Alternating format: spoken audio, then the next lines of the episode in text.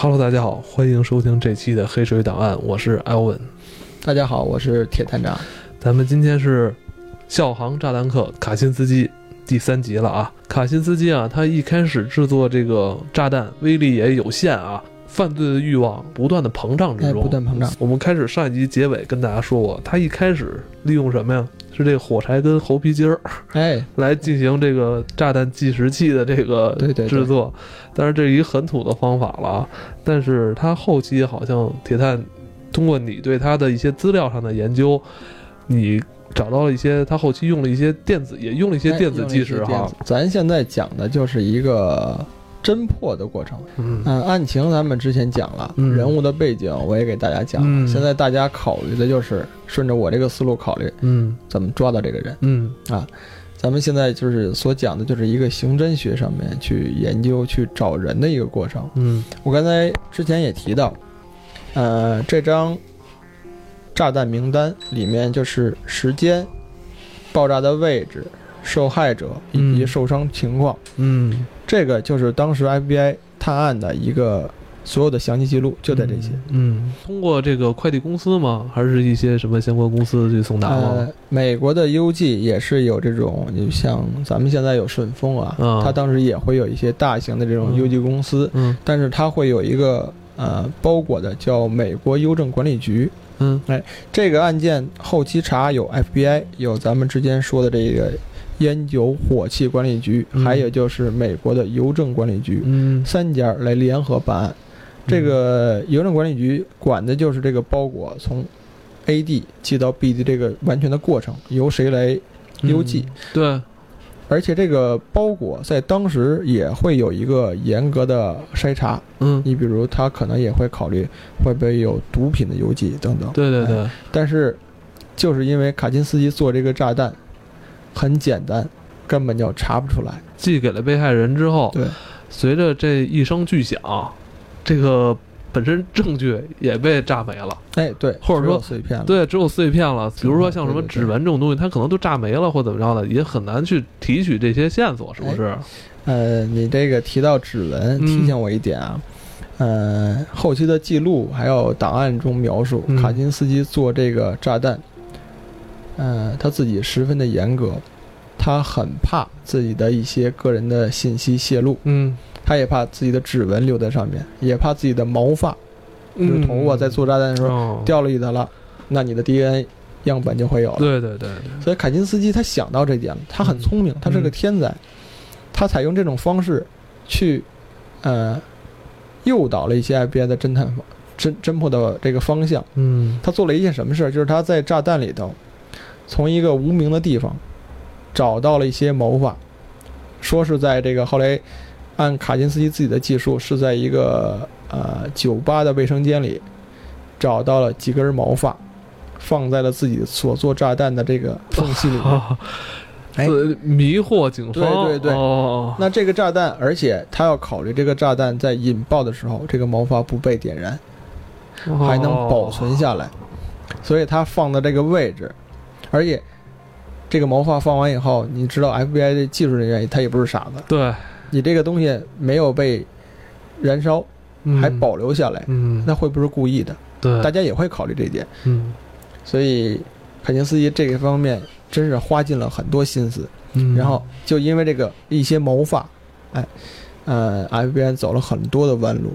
后期这个，呃，案件结束之后，大家做了一个总结。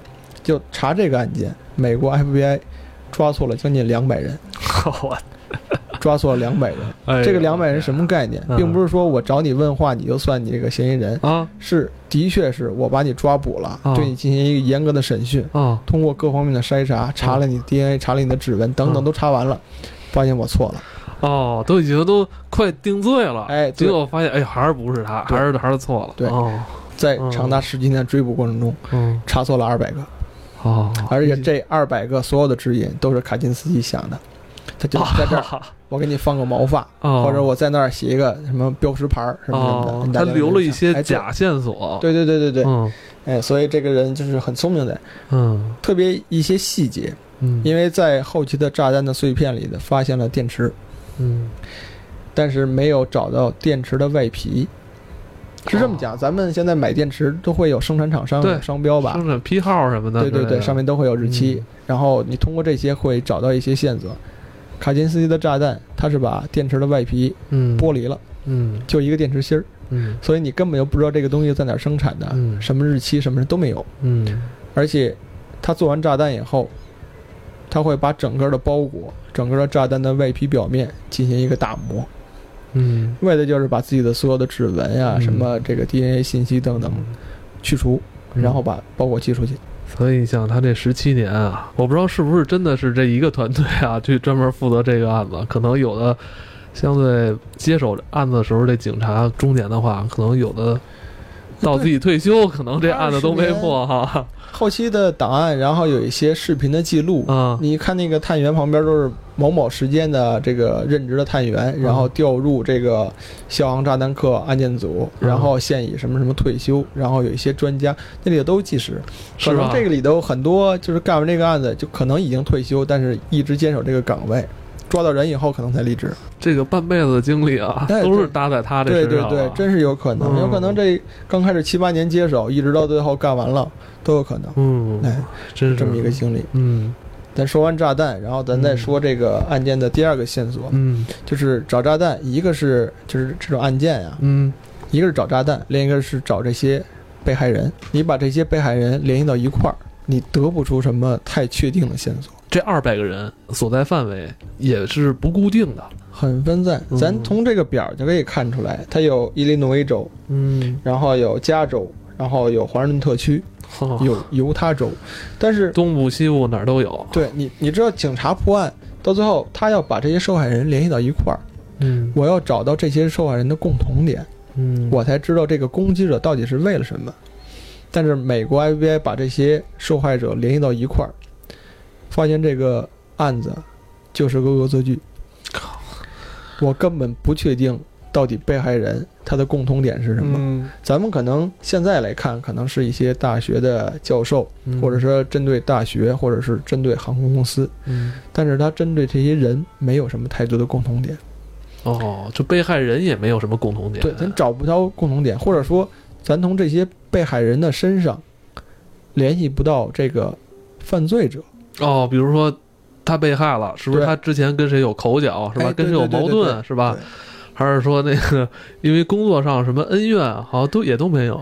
嗯，当时 FBI 有一个记录，就是推断这个炸弹客可能是一个高尖端的航空技师，是一个工作人员，他可能对航空公司的报酬等等一些的不满。你比如美国航空经常啊，美联各方面会有罢工等等的一些情况，大家会联想那方面。哦，但结果是完全不一样的，真是。这这这个卡金斯基是一个数学教授，数学教授，而且他那时候已经是隐士了，隐士了，这就用咱话讲，就是户口本也不要了，直接就是去乡下生活了，离群所居嘛，离群所居了。找这一个人，你你你没有线索，嗯，所以这个你看这个单子，这个记录十七年，FBI 就是盲眼在找这个案件，对，而且这个人没有社交嘛，没有。咱们在第一集的时候就就说过，这个人从小就是个神童。而且一直在跳级，所以他身边也没有朋友，所以包括他在大学时候的一些遭遇，呃，包括他后来的这种厌世的这种情绪，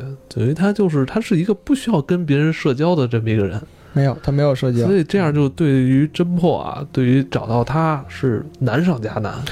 嗯，真是他这个后来卡金斯基的生活这个环境啊，是在一个蒙大拿的这个山区之中。嗯。他最近的这个城镇大约有十公里，但十公里是山道，嗯，而卡金斯基十公里的山道是骑着自行车去的，嗯，而且他的日常的饮食，而且你要知道，卡金斯基是没有钱的，对，他没有钱，他没有工作，而且当时那个社保各方面实施是很低的，他没有钱，对，哎，而且他的吃喝各方面。他吃的都是自己耕种的一些东西，对，所以说他这种生活模式，而且他这种攻击的模式，你让就是这些探员，嗯，无从找到线索去联系到他，嗯，所以这个案件一直就这么持续下去。嗯，我还是觉得他在邮寄包裹这块儿，嗯，这个线索就是一直没有被查出来吗？哎，嗯，我之前不说了吗？嗯，这个。能忍耐、固执的人，这都能干大事。卡钦斯基的包裹采用低廉的邮票，嗯，而且他要骑着自行车，嗯，驱车很远，而且你通过他这个邮寄包裹，他的寄址这个地点各方面描述，你是没有往回找的，你找不到这个具体的邮寄人，邮寄人的地址都是他精心设计好的。跟他所发的这个包裹相关的，你找不到任何的关键点。嗯，哎，这个当时的这个美国的探员一定会往回倒这个包裹从哪儿邮寄的。对对对，哎，各方面找，然后没有任何结果。嗯，哎，但是这个案件有一个突破点，是在一九八七年左右。八七年的时候，哎，终于有所希望了。哎，是在这个呃。卡金斯基，他去差一个电脑店，哎，就是像卖电脑、卖电脑的这么一个店。受害对象也很特别，他是一个电脑店的店主。当时卡金斯基这个炸弹放在哪儿了？放在停车场的这个就扔那儿了。嗯，放在一个汽车的底下。嗯，而且还不是装在汽车上，是放在地上。店主呢？老板，哎，老板。下班走，哎，发现那个车底下有那么一个包裹，一个包裹像垃圾一样，还有点半敞开着。嗯，他把这个拿起来，嗯，没想到这个东西被拿起来一刹那就炸了，炸了，炸伤了。但是有幸的事儿，就是他这个店员看到了有一个人，一个男性，把包裹放到车下面，而且看到了这个人的脸。所以在一九八七年的时候，有一个卡金斯基的呃肖像画。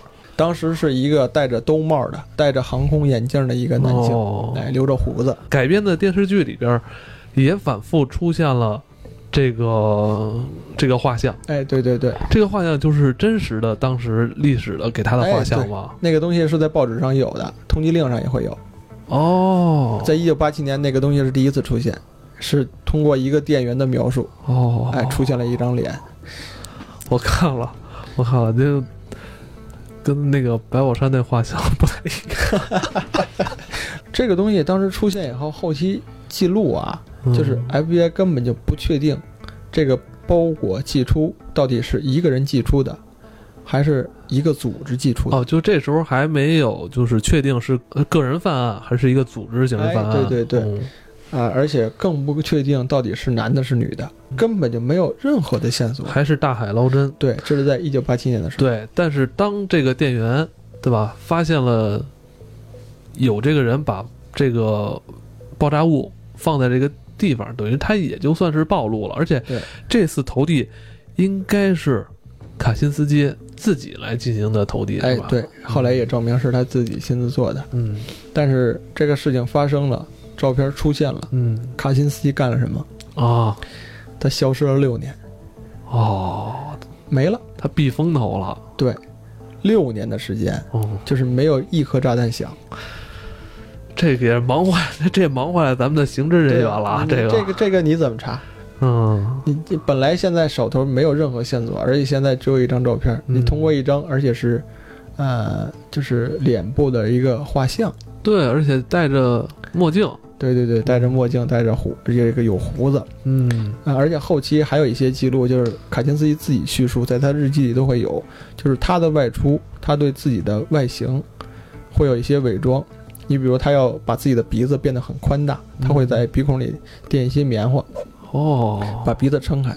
而且在他的卧室这个这个小房子里，发现了一些假的毛发，就像胡子一样，哦，所以他外出的时候对自己是有伪装的。戴着眼镜，然后戴着帽子，然后把鼻子垫高，然后再把胡子粘上。所以嘛，你看，所以他呀，我判断这个人啊，他是真的想干点什么事儿，他把这当成自己的一个事业了。对对对，你知道吧？他把这个当成一个事业了。你想，咱们在他那个《工业社会及其未来》这篇论文里边，他写这篇论文里边，你明显可以看出他是想掀起一场革命的。他接下来的下半生，所有人要对抗到底的。对，他是有这个想法。这个事情后期就更有戏剧性了。沉溺了六年之后，他又重出江湖了。哎，又有炸弹响了。嗯，那这个是在一九的啊九三年以及九四年、九五年都有炸弹响。嗯，然后但是这个过程，他们有了画像，但是 FBI 的侦查探员还是没有找到任何的线索。嗯，直到一九九五年的九月份，卡金斯基寄出了一份就是咱们现在看到的这个《工业社会及其未来》的这个论文的原稿。论文原稿在一九九五年寄出，并且他好像是要挟这个 FBI 要把它。呃，登到报纸上，要发表。嗯，他把这个时报，嗯，发到了《纽约时报》以及当时很著名的《华盛顿邮报》。嗯，哎，发出去了。我之前的工作也有啊，是这么一个情况。是的，这个是怎么一个情况？这个人也造了一个东西，说是炸弹，其实很简陋，比这个卡金斯基这个东西简陋的无数倍。在我看来，就是我直接描述一个大炮仗，就是一个炮仗，不是买一炮仗得，就是一大炮仗。然后自己写了一封信，我要求什么什么。啊，某某公司某某什么的要给我多少多少钱？你不给我，我就把这个东西音响，然后给人邮寄过去了。啊，那个案件就很简单。嗯，这个东西对于政府或者对于一个公司来说，他不可能向你低头。嗯，啊，或者政府就可能会干预这个事情。我一定要把这个人抓到。但是反过来，卡金斯基这件事情，美国政府接到这个要求，就是我要发表一些东西，我要管你要钱。嗯，美国政府接受了。就是把这个工业社会及其未来，也就是卡金斯基的这个论文，直接刊登到了报纸上，发表《纽约时报》。对他当时就是有承认自己的身份吗？有没有说之前的爆炸都是我来负责？有没有说这个话？当时他以自己的命名叫 FC，FC，FC，他有一个标识牌叫 FC，对，呃，全称就是 Free Club，就是自由组织、自由俱乐部。嗯，哎，以这个名义说我对外。写一份宣言，宣言的名称叫做《工业社会及其未来》。哦，当时并没有署他自己的名，没有自己的名称，没有自己的名称，他只是要求政府，如果你把我的文章刊登了，那我以后就不会再寄炸弹出来了。哦，如果你不刊登，我还会把炸弹寄出来。哦，而且在先期，他还同样的方式寄给这个《纽约时报》以及《华盛顿邮报》一些简短的文字。内容就是戏谑这个 FBI，就是你看你们太笨，抓了我这么多年，你们抓不着我，你现在抓不到，以后还抓不到我。哎，他会写一些东西。然后当时这个情况就是的确是一个真实情况啊。然后美国司法部考虑再三，还是考虑把这个东西发布出去。嗯，那这点行为，说实话，啊，对于当事人看，的确是向这种恐怖分子低头。嗯，一般政府不这么干。对。在改编的电视剧里边，这一幕也是被着重的表现出来了。哎，对对对对对，这也引起了很多就是媒体啊一些的这种争论吧，觉得是不是真的向恐怖主义低头了？哎，对。但是在戏里边啊，呃，戏里边的编排是这样，警方是说我们登出去，但是希望他能露出一些马脚。嗯嗯嗯，是怎么说？像利用了一些诱敌深入的这么一些手段吧，一些计策。对，警方还是希望能从中找到一些线索。嗯啊，就是这样，因为实在是没线索。之前的是之前这些年真是没线索。对对，所以。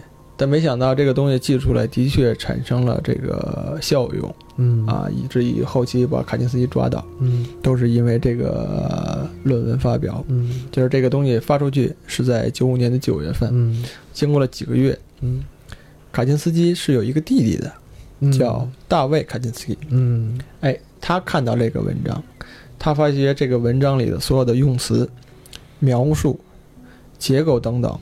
还有就是 FBI 对这个文章，啊，论文的这个格式，有没有标注啊，方法方式，进行一个推断。考虑到卡金斯基可能是那个年代的人，锁定了，可能这个罪犯就是西奥多卡金斯基，但是找不到这个人，就是负责这个案子的探员，他好像也是一个钻研这个文字学的吧？好像是不是有这么一段描述啊？那个人应该是叫呃叫。现在来说，应该叫，呃，犯罪行为学家。嗯，在里面说是叫侧写师。哦，哎，就是侧写师呢，简单来说就是通过犯罪行为以及线索的一些线索等等，来塑造一个完整的犯罪者的呃是这个这个体貌样式以及他的行为轨迹。嗯，所以也是通过他的这个论文，想论文都是论文，既然是你写的，就会有你个人的这个。一些标记，一些标记，你即使是打印的也好，但是比如说你的呃，语法的运用是吧？嗯嗯嗯。比如像口头语的一这种细节是吧？嗯嗯嗯。他可能是通过这方面来去推断这个人。原始的论文发表，这个东西的原稿是用打字机打的，嗯，不是手写的，嗯。然后他这个戴维·凯金斯基呢，的确是他亲弟弟，应该比他小七岁左右。哦，啊，呃，这个岁数很岁数小一些，嗯，呃，也是个天才。在后期这个介绍，凯金斯基家里的他这个弟弟也是个天才，就智商也是很高。嗯，然后后期在社会上也是有一定社会地位的。嗯，然后这个人看到这些东西，就说这个东西可能是我哥哥谁谁谁。嗯，他的一些文章，但是他这种极端的行为我是不清楚的，因为我们已经失联将近有很长很长时间了。然后他就提供了一些卡金斯基给他写的一些信件。嗯，这信件里的描述的内容。跟这个论文描述的内容以及语法结构很相似，嗯，哎，这样侦探这个探员才锁定了目标，嗯，后来通过这个线索，然后通过呃他弟弟的一些描述，FBI 的探员就找到了啊西奥多卡金斯基在蒙大拿山区的这个小木屋，然后多加的进行侦查观测，就是蹲点嘛，嗯，这搁咱们来说就是蹲点，嗯，就一直守候着。考虑什么时间来找到这个搜查令，进行进屋去逮捕这个人。嗯，我看这段戏里啊，戏里的这个要进屋逮捕这个凯辛斯基，还是费了一个很大的周折啊。就是因为美国法律它是它是欧美法系，嗯啊，咱们现在是大陆法系，它是欧美法律。欧美法律是讲究判例法的。嗯，卡金斯这个案子很特别，就是在于，呃。美国的先期的所有的证据，FBI 的各方面的调查的证据，嗯，都无法确定卡金斯基是可疑人。哦，可疑人指什么？就是我没有任何的证据关联点，我只是通过一个侦查探员，通过语言上的确定的相似，哦，我觉得他怀疑的。对于这些方面来说，我是无法在司法程序上无法批下这个搜查令。就是我不能强行进入你的屋子，在法律上是不允许的。哦，如果我强行进入你的屋子，即便我发现了，嗯，那我所发现的所有的证物都是违法的。哦，那卡金斯基可能在警方的一个鲁莽行为下，我冲进去了，没有搜查令。嗯，即便我发现了炸弹物，发现其他东西，嗯，这些证据是违法的。你警方你先犯错误了，这就不这就不对了啊！这是在法律层面上一个东西。那我们知道现在啊，就是。警方已经在他这个小木屋都埋伏好了，就等他这个搜查令了哈。对对对，只要搜查令一出来，这立马就能进屋抓人了。哎，抓到他，给他带回这个 FBI 是吧？这里边又有一大段故事。哎，会有会有，我们留着下一期吧。好，拜拜。